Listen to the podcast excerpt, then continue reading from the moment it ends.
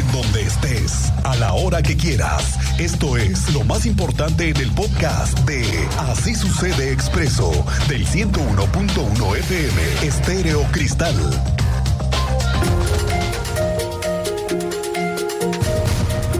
Ayer, como se pensaba, no pasaron muchos días después, apenas cuatro días después del acuerdo confidencial que suscribieron los dueños de la empresa Mobility ADO, los que son dueños de Crobús y el gobierno.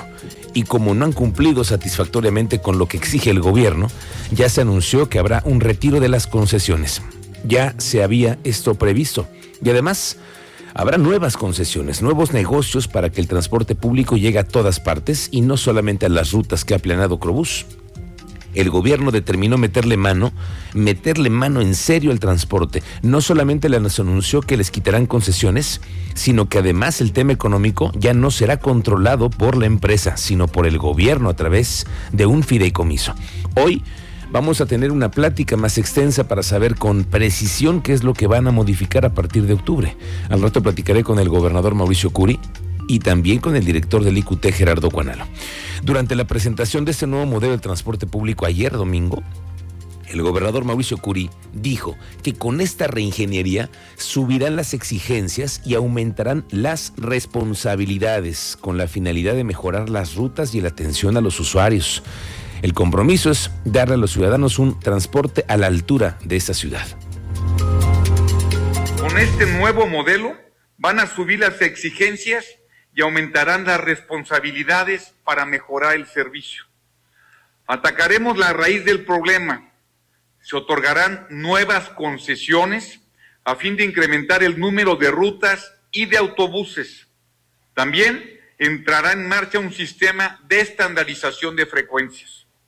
A la par, se está creando el Consejo Ciudadano de la Movilidad y el Instituto de Capacitación de Operadores para garantizar un mejor servicio. En su intervención, el director general del Instituto Queretano del Transporte, Gerardo Cuanalo, destacó que mediante la creación del Fideicomiso de Movilidad del Estado se conseguirá certeza jurídica, una mejor administración de recursos y también el cumplimiento. El funcionario enumeró los pasos a seguir del nuevo esquema de transporte. En ese sentido, esta administración ha definido los siguientes pasos para el cambio de modelo. En primer lugar, la creación de un fideicomiso público para la movilidad del Estado de Querétaro. El segundo paso que hemos tomado es someter a revisión las concesiones actuales otorgadas a Móvil Crobús. El tercer paso que estamos tomando la decisión es retirar las concesiones actuales a la empresa Móvil Crobús.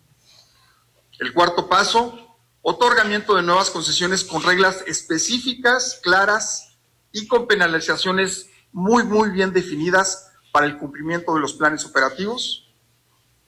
Y por supuesto, invitar a nuevos concesionarios para que se pueda ampliar la cobertura e integrar nuevos esquemas de movilidad. La secretaria de Gobierno, Guadalupe Murguía, garantizó que no existe un riesgo de paro del servicio de transporte público en la zona metropolitana. La revisión y el retiro de concesiones a la empresa móvil Crobús es parte de una transición hacia un nuevo modelo del transporte. Dice que hasta el momento han mantenido pláticas en términos de civilidad con los concesionarios, a pesar de que se resistan a aceptar que hay deficiencias hoy en el servicio. No, no se ve en este momento las pláticas, a pesar de que no han sido fáciles y ha habido pues este la resistencia por parte de ellos a aceptar eh, las deficiencias en el servicio. Eh, se están llevando eh, hasta ahorita en términos de civilidad y el servicio va a continuar como está ahorita, ya lo dijo Gerardo Cuanalo, con buenas condiciones.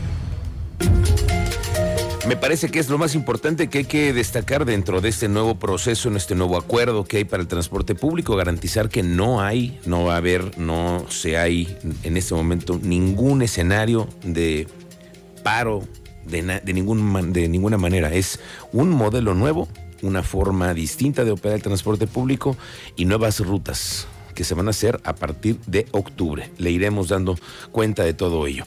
Vamos contigo, Teniente Mérida. Se ha anunciado que vamos a participar en este mega simulacro en septiembre. ¿Cómo te va? Buenas tardes, bienvenido. Muy buenas tardes, Miguel Ángel. Buenas tardes a nuestro auditorio. Correcto, el mega simulacro que se va a llevar a cabo el 19 de septiembre.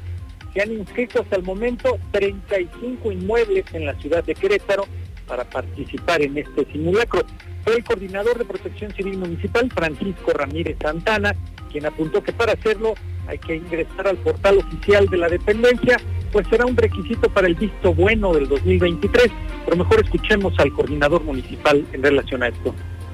La iniciativa privada eh, podrá registrar su simulacro en nuestra página web www.cmpsq.mx o en redes sociales pueden encontrar las ligas para registrarlo. Hay un preregistro y después tendrán que llenar una, un formato con las evidencias de que se realizó el simulacro y nosotros podremos emitirles una, un diploma de participación que será válido para la obtención del visto bueno 2023. Hizo una aclaración al respecto que si alguna empresa desea hacerlo por su cuenta, tendrá luz verde aunque deberá mandar evidencias a la Coordinación de Protección Civil del municipio. Miguel Ángel. Gracias, lo platicamos más tarde para también saber cómo va a ser este proceso en las escuelas, en las oficinas, en los negocios. Lo tendremos más adelante en una charla aquí con el Teniente Mérida. Oye, con respecto al tema del puente y de las obras que en este momento están en proceso, el secretario de Obras Públicas, Fernando González, reveló que la empresa constructora Yodi que es, por cierto, queretana, le va a dar continuidad y conclusión a las obras de la construcción del puente de Bernardo Quintana y Sombrerete, este que se cayó hace qué, ya 15 días. Más o menos, sí. Bueno, luego de este incidente que se cayó en esta trave, confirmó que los trabajos continúan y que se pretende que quede concluida la obra antes de diciembre. En cuanto al dictamen que realiza el Colegio de Ingenieros respecto a los trabajos que había hecho la empresa Soluntitec, qué mal le fue a esa empresa, ¿eh? Se le cayó el puente, se le cayeron los contratos y los negocios y también se le cayó la credibilidad. Sobre todo. Sobre todo. Soluntitec, apúntele, porque esa es la empresa que tiene hoy de malas al gobierno. Bueno, esta empresa quedará concluida y no va a volver a participar en ninguna licitación. Con respecto al puente, esto fue lo que dijo el secretario de Obras Públicas. Ahí estamos, sí, estamos este, con una nueva empresa que es, es la Jody es Jody, que es este el ingeniero este eh, el ingeniero Elías Maguad, que es el que se encargaría, está ya trabajando. Es de aquí, es queretana. Ella había participado. Claro, el ingeniero Elías Maguad desde hace muchos años ha sido miembro de la Cámara Mexicana de la Industria de la Construcción. Algunos años lo, lo entrevisté siendo presidente y es ahora el responsable, su empresa, de terminar esta obra mal hecha que dejó esta empresa Soluntitec. Bueno.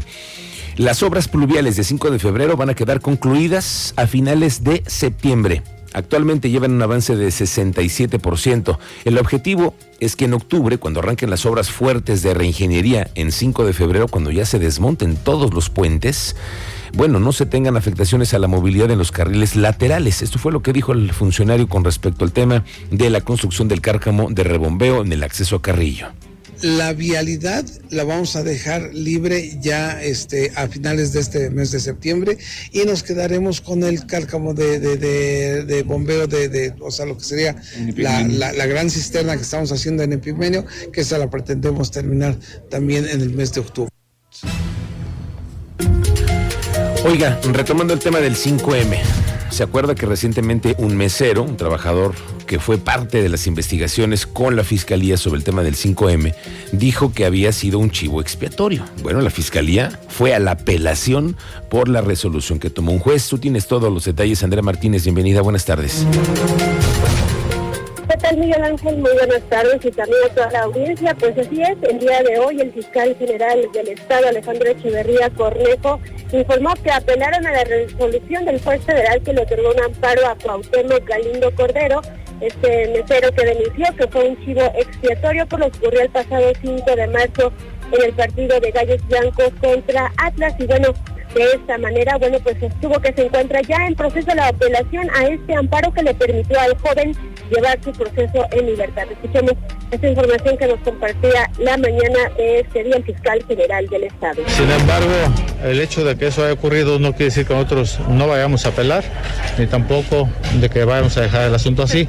Por supuesto que todavía está en proceso de apelación. Y bueno, Echeverría Cornejo explicó que aunque el amparo federal haya sido favorable para Cuauhtémoc Galindo, no quiere decir que no es responsable ni tampoco inocente. Reiteró bueno que la Fiscalía encontró la suficiente evidencia para judicializarlo por los hechos de violencia en el Estadio Corregidora. Incluso, bueno, eh, reveló que en la propia resolución de amparo hay un apartado donde dice que el juez federal reconoce que existe la publicación en redes sociales, motivo por el cual, bueno, pues recordemos, fue vinculado a proceso por apología del delito. Porque también el fiscal agregó que eh, pues el juez aplicó un criterio de darle la oportunidad de llevar su proceso en libertad al no poderse cuantificar a cuántas personas pudo haber llegado dicha publicación. Y bueno, es por ello que el fiscal da a conocer el día de hoy que apelaron justamente a la resolución de este amparo que se le otorgó a Cuauhtémoc Galindo Cordero. Esta fue la información, Miguel Ángel. Gracias, Andrea. Estamos pendientes.